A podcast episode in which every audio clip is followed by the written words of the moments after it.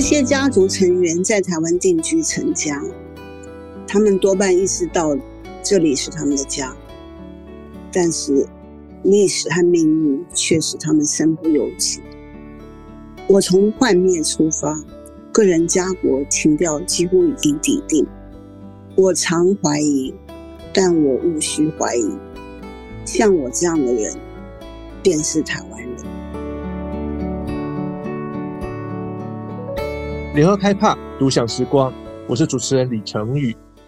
今年初才在节目里跟作家陈玉慧聊三十年后重新出版的代表作《征婚启事》，他的另一本得奖无数的代表作《海神家族》也在二十年后的今天重新出版。这本具有半自传性质，描述从日据时代开始三代台湾人故事的家族小说，或者你要称它为大河小说，放到二零二三年的今天。又能解读出什么不同的时代意涵？今天节目很高兴再度邀请到玉慧老师。嗨，你好，老师很好奇，在《海神家族》出版二十年之后，我们又重新出版，这个契机是什么？其实契机是因为书卖完了要重印，书卖完了，应该卖完很多次了。对，然后这次时报文化出版社想要重印，然后不同的封面，然后我们这次出两个封面。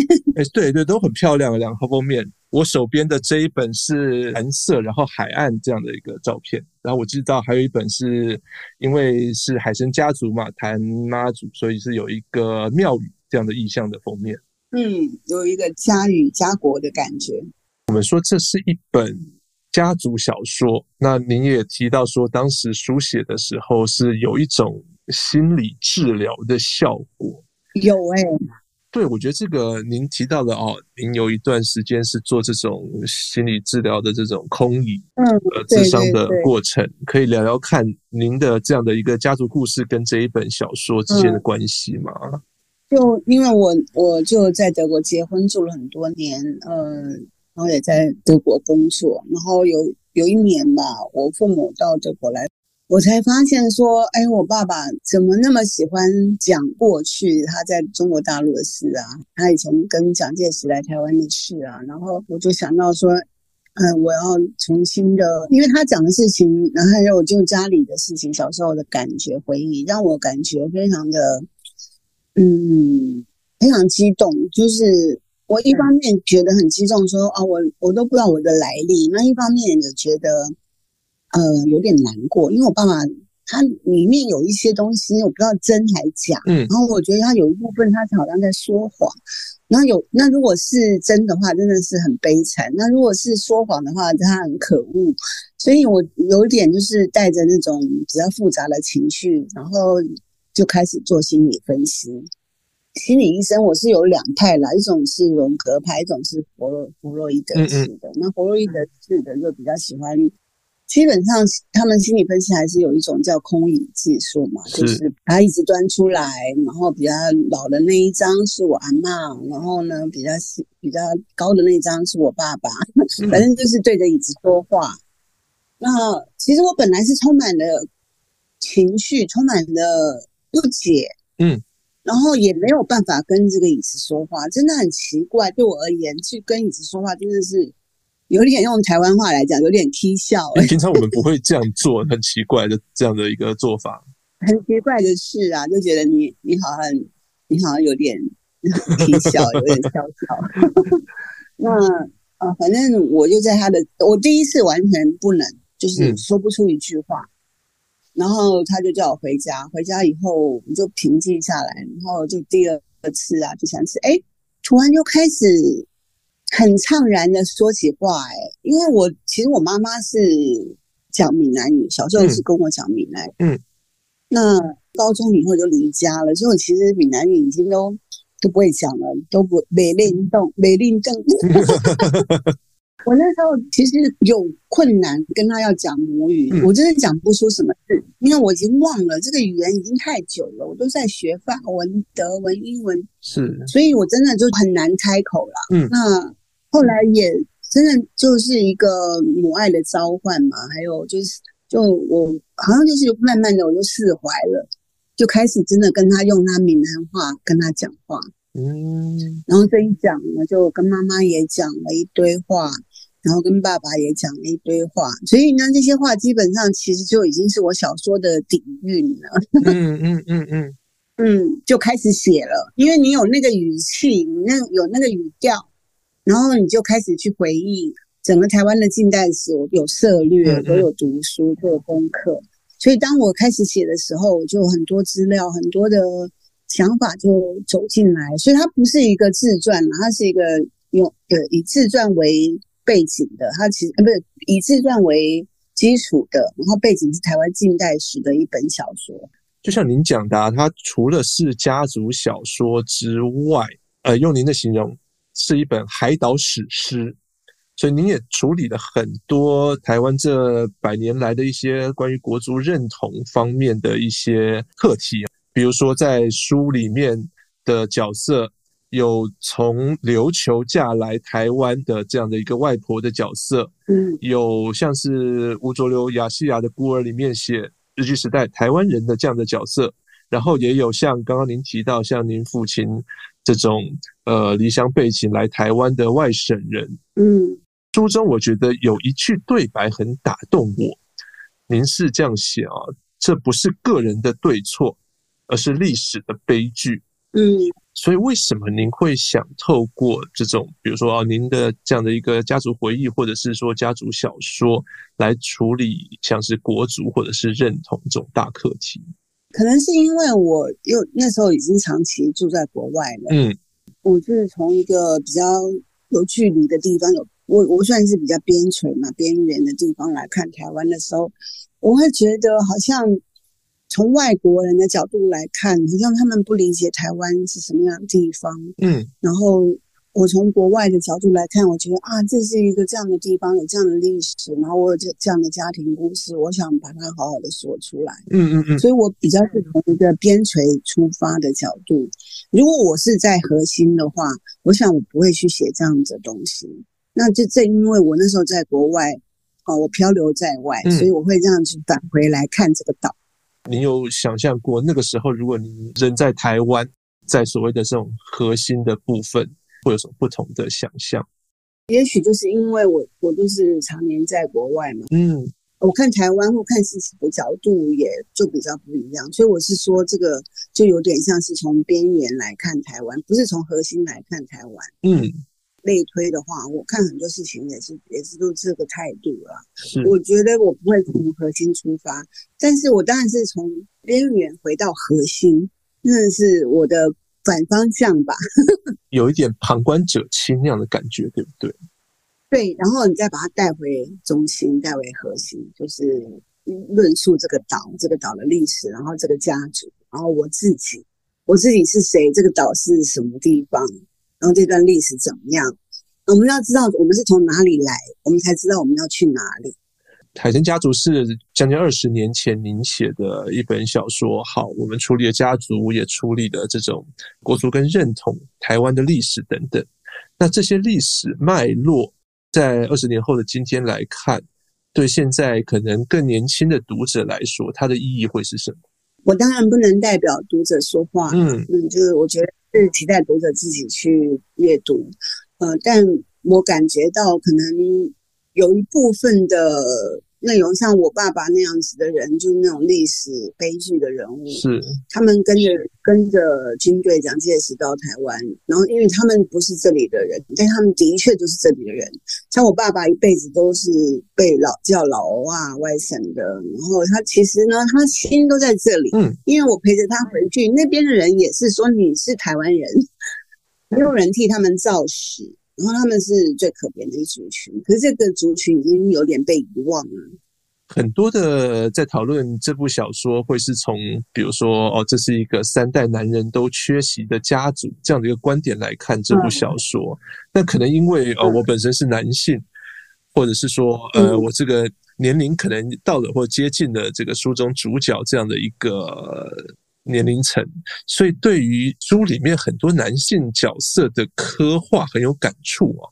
像是书里面的几个角色，在呃日本时代。却很渴望去驾驶战斗机，有飞行梦这样的一个外公林正男的角色，然后也有像您讲的，战后一九四九从上海来台湾的这样一个外省父亲的角色，二马的角色，也有年轻的时候很左翼思想，那后来因为一些政治迫害的因素远走巴西的叔公林志南这样的角色。二二八之后，对。很好奇，老师您是怎么刻画这些男性的心境？因为这三个角色某种程度都很触动我。嗯，谢谢。我其实就是可能是因为我有一个学戏剧表演的背景，哦，是，所以我在描述那个人物的时候，我会置身处地。呃，比如说我会设想我就是他，嗯，然后那时候做，然后我会延伸。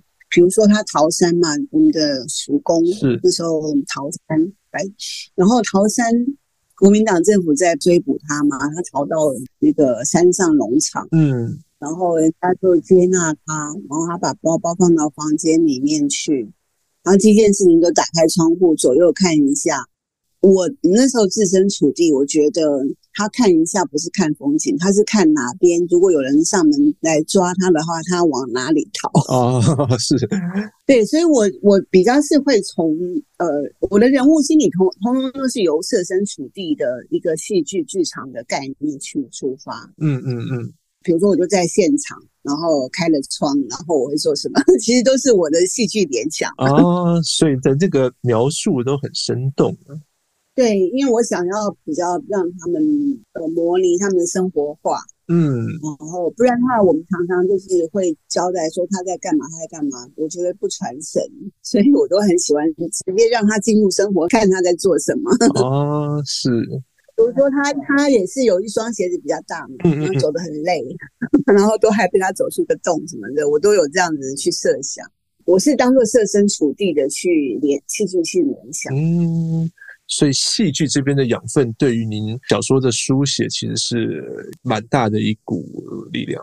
我现在在跟你谈话的时候觉得啦，我以前不觉得，嗯，因为我就觉得这都很自然的。可是我我最近，我尤其现在跟你谈话的时候，我觉得对，因为我写的时候的确是把自己设身处地放在一个戏剧的那个状态，就说他现在如果发生什么，他会怎么样。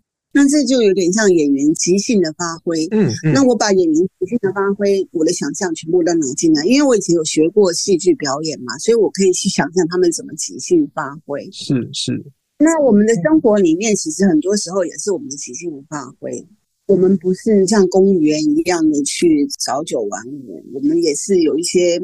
比如说，像我本来今天是规划去看医生，结果台风天就就取消了，这也只好即兴发挥啊。去 面对人生的时候是即兴发挥的态度。我其实，在我的小说里面的书写，很多都是这种呃演员即兴发挥的书写。嗯，所以有些演员很棒，就是说他们他们的发挥就是让你觉得哇，这不是一个。很呆板的，而且是很即兴，又很及时，又很正常，又很自然的。嗯嗯。比如说，随便举一个例子，我们都知道说，我们常常在等待。是。可是你可以想象一个人，他正在等待的时候，他会做什么？因为你就是坐在那边看表，这事情太呆板了。但是有的人呢，他就他的等待，你知道他即兴演出，他会让你觉得哇，真的好传神呐、啊。嗯嗯嗯嗯，是是。所以呢，我一直是在。比如说，我就在捕捉这种即兴发挥的呃力量，我就不会写说啊，他一直看表，他一直看表，因为这样子很枯燥、很无味。嗯，我都会想象说他在等待的时候又做了什么，比如说把那个背背包里面香蕉拿出来吃啊，或者什么的，你知道吗？我们人生有各种可能，就是一直看表，这事情太刻板了。那书里面有太多的状况，太多的动词，太多的情况，所以。就常常设身处地在想那些人在做什么。您有觉得这部小说里面哪一个人物，或者是哪一段情节，你觉得是最难写的吗？嗯，有啊，像比如说我爸爸他先来台湾，嗯、因为船位不够，所以他先来台湾。然后我要写说他去基隆等那个太平轮，因为太平轮就沉了嘛。对对。然后必须写说，哎，他等不到这女友，然后他就有点精神发狂，后来被送到医院。就是这个很难写的。但是我我的设定是，他是因为他而来的，然后现在整个家国已经完全天下都变了，嗯嗯，嗯，那个女友也没了，他真的非常爱的人，嗯，有很多的 moment 吧，是他在监狱里面，然后被骂的头破血流的，多时候都不好写，像是我外公到。嗯，南洋去开飞机，被人歧视，被日本人歧视。嗯嗯，然后他又很想爱，他那时候到最后都有一点呃，忧郁症爆发，精神分裂，因为那个操兵操的太厉害了。然后他被告知就是说，今天如果出航。就一定带着先灭的感觉，不要再回航了。嗯嗯嗯，因为就是敢死队，你就是去就没有回来的这一天。对，就是说我这个书其实也是写身份认同啦，说了每个长辈，每一个我的家族的男性，其实他们的身份认同跟我们，呃，我自己的身份认同。我刚才有说，像我这样的人就是台湾人，其实像他们那样的人也是台湾人。嗯，可是他们的那个身份认同，他们的整个走过的历史痕迹跟那个。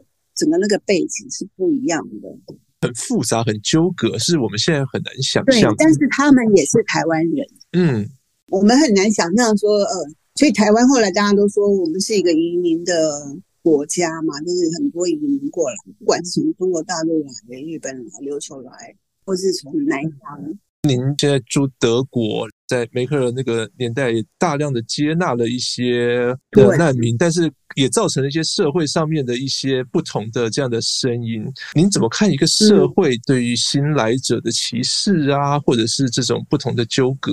其实我觉得这件事情很简单，嗯，就是要看他的身份认同。如果他觉得他是台湾人，他就是台湾人，嗯，就这么简单。就这么简单，因为你从地各各个地方来，你可能也不一定在这里出生。可是如果你打从心里面觉得你是台湾人，那你就是台湾人。当然了，就像美国人，他们是说他们去拿绿卡、拿国籍的时候必须唱国歌啊，要认同那个。可是他们很多都是从不同的地方过去，也没也不会讲英文，但是他就觉得他是个美国人，那他就是美国人呢、啊。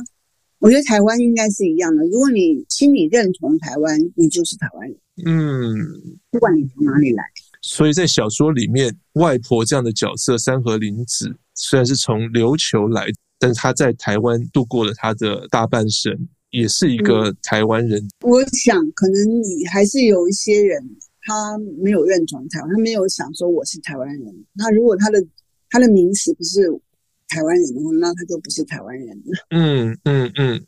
就我我们现在就是说，你当人家问你说你是哪里来的，你是哪里人，你直接回答台湾人，那你就台湾人。嗯，像我小时候去法国留学，那时候就不懂嘛。嗯，就人家问说，哎，你是哪里人？那那时候我我们没有那么多的那个。当时啊，我比较小的时候，真的没有想那么多，就直接回答说我是中国人。其实我应该说我是华人。嗯，那现在我就知道了。现在人家问我，我就立刻说我是台湾人。您成长的那个时代，在整个社会的氛围啊，那种两蒋啊，或者是说呃教育啊，教科书真的没有台湾人这个，对对对对对，都会灌输大家这样子哦，我们是这个中国人这样，不太会特别强调说你是台湾人这样的一个角色。对，没有人会特别强调这个，嗯嗯嗯，而且强强调这个可能会被打。对，在那个时代氛围之下啊，但是那时候就是没有这种意识嘛。嗯、那现在就真的，人家一问我就一个说，呃，用德文讲奥斯台湾，或是台湾，嗯，不是台湾人，很有趣，就是也这么多年来了啊、哦。台湾从一个默默无名的地方哦，到今天哦，就我小时候留学到现在，就是说。从一个默默无闻、无名的地方，然后走到今天的半导体王国也好，嗯、或者大家都注意到说：“哦，台湾，你是台湾，我知道台湾。”你知道我做我坐 Uber 坐计程车啊，嗯、在德国，嗯，那车计程车司机每一个都说他知道台湾。哦、以前还都会被认为是泰国人嘛，啊、就是现在都很主动的说：“哎，我知道台湾。”所以这种主体意识其实是慢慢被建立的。嗯，可能是因为台湾的呃经济发展也好啊，或是台湾跟中国大陆的呃政治对抗也好，都有被外界注意到。嗯，讲到这个，就不得不回溯到刚刚我们聊到二马父亲的这个角色，一九四九从上海来到台湾，像刚刚讲的，他搭渡轮来台湾，结果呃那时候的女朋友是在下一班的太平轮上面，失去女友，他在台湾生活下来，跟很多这样的一个背景的外省人一样，他一九八零年代他返乡探亲，然后在您在书中也写到他在回到老家的那一段过程，然后跟老妈妈，跟那时候的结发的妻子。对太太，然后甚至他的女儿，我觉得这个曾经是一个时代的一群人一个共同的回忆，或者是说我们说是悲剧也好。但是像您讲的这一段历史，这一段故事，在现在台湾社会几乎都被遗忘，甚至像您所说的，他可能是在现在看起来不是很政治正确的一段历史，一群人。我觉得可能现在台湾社会，无论是在做台湾史研究啊，或者是怎么样的整个社会氛围，可能更喜欢书里面像是三河林子，像是林正南、林志南，日据时代统治下的台湾人，他们的想法、他们的情感，是现在台湾社会比较喜欢的这样的故事哦。您有感受到这样的一个气氛吗？当我们说好，当台湾的主体性越来越高的时候，这一段故事，这一段历史。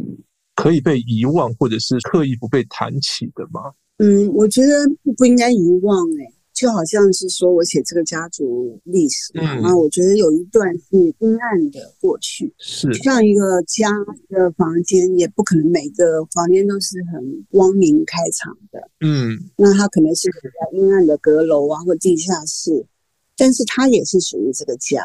是，我觉得我我是有意的要写这一段，是因为。就刚才你也有说嘛，就是其实这本书的主题是缺席的父亲。嗯，是。所以我有个缺席的父亲，他们所有的男性在里面都是缺席的。他们不在他们家，他们不在现场，他们去南洋，他们去潮汕。嗯，然后他们是从上海来到台湾，他们是这都不是他们的地方，他们都是人生都是他们在该在的地方就缺席了。那有时候我也在想说，对台湾，因为我我也常在想说，台湾，台湾是台湾，可是台湾也有一个像我一样，就是有个缺席的父亲，因为我们常常是讲说 fatherland，嗯，其实我们是没有 father 的。怎么说？因为你想，祖国这个字叫 fatherland，是，那我们的 fatherland 在哪里？嗯，不会是日本，不会是中国的话，那是没有啊。那文化上面呢？如果我们不讲太政治上面的话，那文化上就是你看，我们都是讲一样的语言，嗯，然后一样的历史，嗯，这个我觉得是没有办法去除啦。嗯嗯，就是我们当然台湾文化、台湾语言有开始不一样，因为我们的丰富的移民文化，我们是完全有开放的言论自由，这个完全就跟别的地方不一样。别的地方讲华语的人，他们没有这么大的自由，没有这么丰富的。文化底蕴，嗯，就是我觉得中国文化、中国文化或中华文化这样讲好了，嗯，在台湾得到一个很深的渗透，然后又很棒的开展，嗯，因为他的言论自由、政治自由，让他就是很多面性。那这一点是华文文化里面，我觉得一个很丰富的地方。嗯，是。我觉得政治跟文化是，我是觉得政治上也许我们不见得要认同一个 fatherland。可是文化的确是有一个它本来的根源，但是我觉得台湾文化也好，或者说台湾的语言也好，它其实发展对我来讲更有意思。您怎么看台湾的自己的语言文化的发展？更开放，所以它的接纳性更多，它的变化，它的语言性更强，它文化也比较丰富多元。嗯，比较活泼。嗯，对啊，因为我们的言论自由，所以我们的。语言文化就会比较开放。嗯，呃，我比较中国大陆地区，中国大陆的语言跟台湾语言，我发现呢，我已经不太懂很多中国大陆人说的话了。那就就像台湾人讲的话，他们也不见得理解，因为环境不同，语言不同，生活环境不同，所以他会发展出来的语言又都不一样。是不同的生活环境，然后不同的这样的一个。你说制度也好，社会风气也好，会造就不一样的这种语言的脉络。对呀、啊，嗯嗯。这部小说里面，女性的角色占几乎是很大的一部分，三代的女性。你怎么看台湾？比如说这近百年来，就从小说里面的人物开始看好了，外婆的角色、母亲阿姨的角色，甚至到老师你自己的角色，你怎么观察台湾这百年来女性角色的变化？甚至您看现在，比如说三十左右的世代的女性，台湾女性，我妈妈那个年代女性是极为压抑的，嗯，因为二二八以后白色恐怖呀。但是他们真的就是我们整个社会都是靠那个族群了，就在那个年代，真正把家照顾好的人是谁？就是他们啊！因为男性忙着赚钱，忙着躲避，忙着转变，其实那个家的力量都是从女性来的。嗯，女性力量本来就很重要啦。虽然我是女性，但我觉得真的有必要听女性说一点话。到今天，我会觉得，就是说啊，我们是到了我这一辈以后啊，女性才有争取到更多的女权。嗯嗯，因为之前也没有人去讲这个议题啊，什么同工同酬啊、平权啊，以前没有这样的议题的时候，他必须就是隐忍，在这个社会里面忍让。是，真的是到我们这一代女性争取更多的权利。最近到 Me Too。你想都是在争取身体的自主的能力啊什么的，嗯、这都是到近来。你看，Me Too 也是最近才发生的，所以其实女性在争取自己的权利上，我觉得现在是越走越远。那当然是对女性比较好，这样才真正的平权化。嗯嗯，你怎么看这一波台湾的 Me Too？感觉起来跟西方社会 Me Too 相隔了一段时间。嗯，我的感觉，因为我在国外住比较久。是。然后我常常在台湾社会有一种感觉，说很多人他们都不愿意当面说，不愿意说，他们只是在后面说。嗯，嗯你知道，就是有一点伪善的态度啊，就是说我知道不对，我也不喜欢或我觉得怎么样，但是我不会提出来，不会说。嗯，可是背后我又会抱怨。呃，我觉得这一波让我感觉就是说，哦，我们面对事情，我们我们敢直接说，这种态度我觉得是好的。不要躲避，不要伪善。明明他做错了，你可以说，你就说。我本来就是我自己，可能我在国外的时间比较长，嗯嗯，我觉得这种态度是对的。当然，这个是会造成社会的一些改变啊。比如男生，你们以后就会很害怕，说我在怎么写，我在不要随不要随便有什么动作。是。但这只是其实只是一个平权的争取吧，嗯、就是说，其实两两个人合意的话，他们当然还是可以，是是还是有可以行动啦。但是如果他们不合意的话，那那得要尊重啊。嗯，感觉起来像东亚，你说日韩、台湾、中国这种家父长的家庭，或者是整个社会的气氛还是很重哦，所以会有刚刚您讲的敢怒不敢言，只能在或者只敢在可能私下议论，不敢在台面上面公开的反抗这种事情。嗯嗯，对，不但是女生，连男生都觉得啊，最好不要当面讲。嗯嗯嗯，是，尤其是女生更不敢，因为我觉得父权社会嘛，到现在为止还是比较偏向父权社会的影响。嗯，就等于是父职辈说了算，然后就有时候真的是不喜欢也不敢讲。整个的东亚社会这样的一个氛围还在。其实这东西当然是比较复杂了，这还牵涉到说，哎，男女他们的就是表现在，呃，表现在性爱的行为方式啊，就不一样嘛，对啊。嗯、我觉得从老远的古代社会，从人类的发源，就男生就是打猎型的嘛，女生就是在家里收集编织。这种行为的不同，就是性别的行为语言不同，它当然在造成性爱的时候，就会有一个 pattern。嗯嗯。你总不能说今天男生说啊，女生来摸我的时候我才敢动，我才敢。对，这不是。就是我必须现在完全用完全让女性来主导，女性来主动，这个跟我们的身体语言也不太一样。嗯、因为女生本来就是比较嗯比较被动式的，没有像男生那么的主动式的。那并不表示说他就喜欢你，或是他就因为还是要合意，这个要你自己去，男生自己去体验吧。社会在不断的改变，然后两性之间不同的相处模式的这样的变化。因为我以前也是被称为女性作家，嗯，那我都会有一种感觉，就是说，呃，作家就作家，为什么要分性别？嗯，这个我倒是觉得没有什么感受。可是如果你今天说，哦，我们是不是要争取女权，当然了，可是我也不会想要被冠成争取女权的作家，嗯、因为我觉得书写就是书写，不会分性别。可是我们今天谈到行为态度啊，还有这个社会的公平性啊，是不公平啊，对我们女生是不公平啊，这个我觉得我都会表达，那可能都会在书里面的间接表达吧。嗯嗯。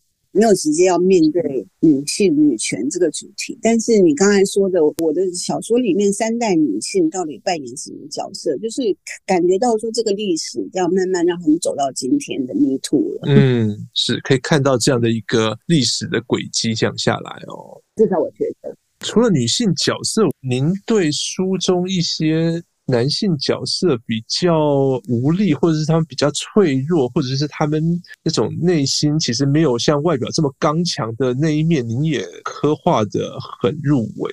因为当我有一天发现有些男人，他们其实也会流泪。是，从小男生都被教育说不，男人不能轻弹眼泪啊，男人有泪不轻弹。对，男人有泪不轻弹。然后所以呢，就变成我感觉到说，哎。那他们有泪，他们他们怎么怎么流法？他们的眼泪去哪儿？就就是说，当我意识到他他们也有泪的时候，其实他们其实也有他们的创伤、悲伤、痛苦的时候，我就会比较去想象那一部分，就知道说他们是有那一部分的。啊，这是我这样刻画我父亲，就是说他是谎言连篇的，他是很脆弱的，他是很难抵抗女性的诱惑，就是这种性诱惑的。就是我我把所有的男性的。问题跟他们的想法都想过一遍，然后我觉得啊，我父亲真的是很很彻底的代表那种我认为的男性。嗯嗯 他是说谎家，然后他是嗯，他是被诱惑者，他是非常脆弱，可是他也很刚强啊。这样一个人十八岁就这样从大陆跑到台湾，一个人，然后正建立了整个家族，然后生下我。二马这个父亲的角色在书里面是一个很丰富，然后很有张力的这样的一个人物。我也是写完以后，有个出版社朋友跟我讲说：“啊，我觉得你呢，你最爱你爸爸，你把他写的最好，因为爸爸就是二马。”嗯嗯。我说哪有最好？我就把他整个那个批判了一顿，我是带着爱的批判，那、嗯、也不是批判，就是我其实就是真的就是想象我爸爸是什么人，那当然是对他也是充满了回忆啊。是是是，他很爱说谎啊，然后他也就他就是一个很有趣的人，天马行空的。嗯，那我可以说，其实这部小说里，感觉现在每个人都在离家出走。好，我们有看到从琉球那边离开的外婆，然后去南洋开飞机的外公，离开安徽到台湾的父亲二马，被政治迫害逃到巴西的这个叔公的角色，甚至玉华老师你自己在真实的人生中，你很年轻也都到欧洲去了。对，这就是我刚才说的，就是你只有离开家，你才会回到家。如果你一直在家，你就不会回家了。嗯，所以我这个是一个 homecoming，是一个返家的故事。然后我里面有神、有人、有有妈祖他的保镖，那些神也都流落海外，然后那些神也返家，人也返家。其实我是这样的一个故事。是，第一段第一章就是，呃，我认识我先生嘛，嗯、然后我的窗口上有一尊海神的保镖，然后他问我说：“诶。”这个家伙是谁？呃，千里眼顺风耳。对，然后就从这里开始，叙述他们到底是谁。然后我也带他回家了。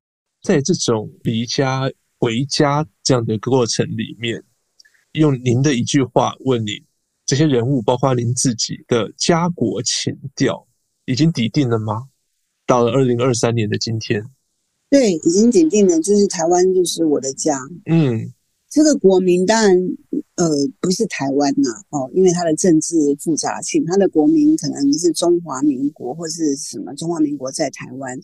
我们先不管国民的话，我就认同这个地方，这个岛，这是我的家。我我根本不想去大陆，那为什么呢？我我跟那地方没有关系啦，我也不喜欢住那里，或者跟那我我根本有时候他们讲话我听不懂。比较早的时候，有一阵子我还蛮喜欢去的，因为一样的语言，然后我觉得活泼有趣，然后哎不一样的感受。可是当我在那边住一段时间，我发现哎不行哎，就不适合我。我觉得我那我宁可住德国。毕竟跟你的生命比较没有这样的直接的连接，可能跟二马有，对不对？有，跟我父亲有，嗯、完全有，嗯嗯嗯、因为我陪着他曾经去过那儿。可是他们也欺骗他，骗他的钱，他们也对他不好，他们跟他也没感情。类似的故事，其实那个时候听到很多，返乡之后啊，骗钱啊，骗什么的，对，因为没感情了啦，主要是如果有感情，应该不至于。嗯，纵使是像您写的这种，跟亲生的女儿几十年没有见面、没有相处，他根本不认识，就跟陌生人一样，嗯，完全是陌生人。这就是我有意书写的部分，因为你把我生下来，你就去台湾，我为什么要认你做父亲？对，也是一种悲剧。那时候历史真的有很多的悲剧。是我父亲有一个这样的女儿嘛，所以呢。我就问他的时候，他就说：“哎呀，这个就是说，我也写下来，这个不是谁的对错，就是历史的悲剧。”我如果说《海神家族》在出版二十年后的今天，二零二三年再重新出版，您觉得对台湾社会可以有一些什么新的启发或想法？这个问题比较不是我平常的思考习惯，嗯，因为我倾向就是尊重别人的想法。你觉得好，你觉得不好，你觉得有什么启发？嗯，你觉得可以看到什么台湾的现象，或是有什么可以思索的，我都很欢迎。嗯，但是我不会替他设想，我我从来没设想过。是，呃，我只是从我个人创作者的角度去发挥，其他的就是对这个社会有什么影响，这个应该是读者决定。那我很深信一点，就是说我这本书是有所反应，因为当时我写了五年，然后一直觉得自己写不好，然后有一天拿去登载，都出版之后呢，就不停得到很多文学奖的关注，就是才眼睛一亮，觉得哇，这个是得到肯定的书，嗯，然后这个书卖得非常好，所以表示很多人他们都读了这个书，从这个角度去看。我是觉得应该这个社会对这本书是有所反应，可是我不能强制的说，哎，我觉得他们有，呃，就说这这这对社会影响很好，这我倒不敢说。可是从那么多的反应里面，我感觉到说，好像我投了一颗石头到水里面，然后它那个涟漪不断，所以这个也是让我很欣慰啦。嗯，对，就是到今天呢，读者还是说这。他们对这本书对他们很呃启动了很多，因为我在脸书上有贴我最近出了新，就重新出版这新版嘛，我、嗯、读者也都留言互动，就觉得哎，好像真的就是我书写的过程里面，这本书真的算是代表作吧，虽然我不太喜欢用这三个字。代表那表示就是这一本，你不能所有的书代表你，那就是所有书都代表作。代表作后面要加复数的。中文的复数是代表作们。对，我很庆幸呢，我用中文写作，因为我没有决定用英文写作，我就决定用中文写作。我觉得很荣幸，就是这个语言很丰富。嗯。所以我才会对那种激进的那种语言改革有点觉得，哎，好像不好。我喜欢用这种中文写作，嗯嗯嗯，我自己的中文当然，嗯，我自己所擅长的就是这个语言，然后我在里面找到乐趣，嗯，然后我觉得，呃，里面可以去阐扬我自己某些个人思想，然后去观看社会吧，嗯，国家、历史、命运。作家陈玉慧说：“他的根是母语文化，而不是一个地方。唯有知道自己从哪里来，才有可能知道要到哪里去。”这句话适用于他自己，适用于海生家族里的每个角色，也适用于台湾这片土地上过去、现在、未来的每个人。今天谢谢玉慧老师再次莅临独享时光，也谢谢听众朋友陪我们到最后。谢谢，谢谢。上网搜寻 vip.udn.com，到联合报数位版看更多精彩的报道。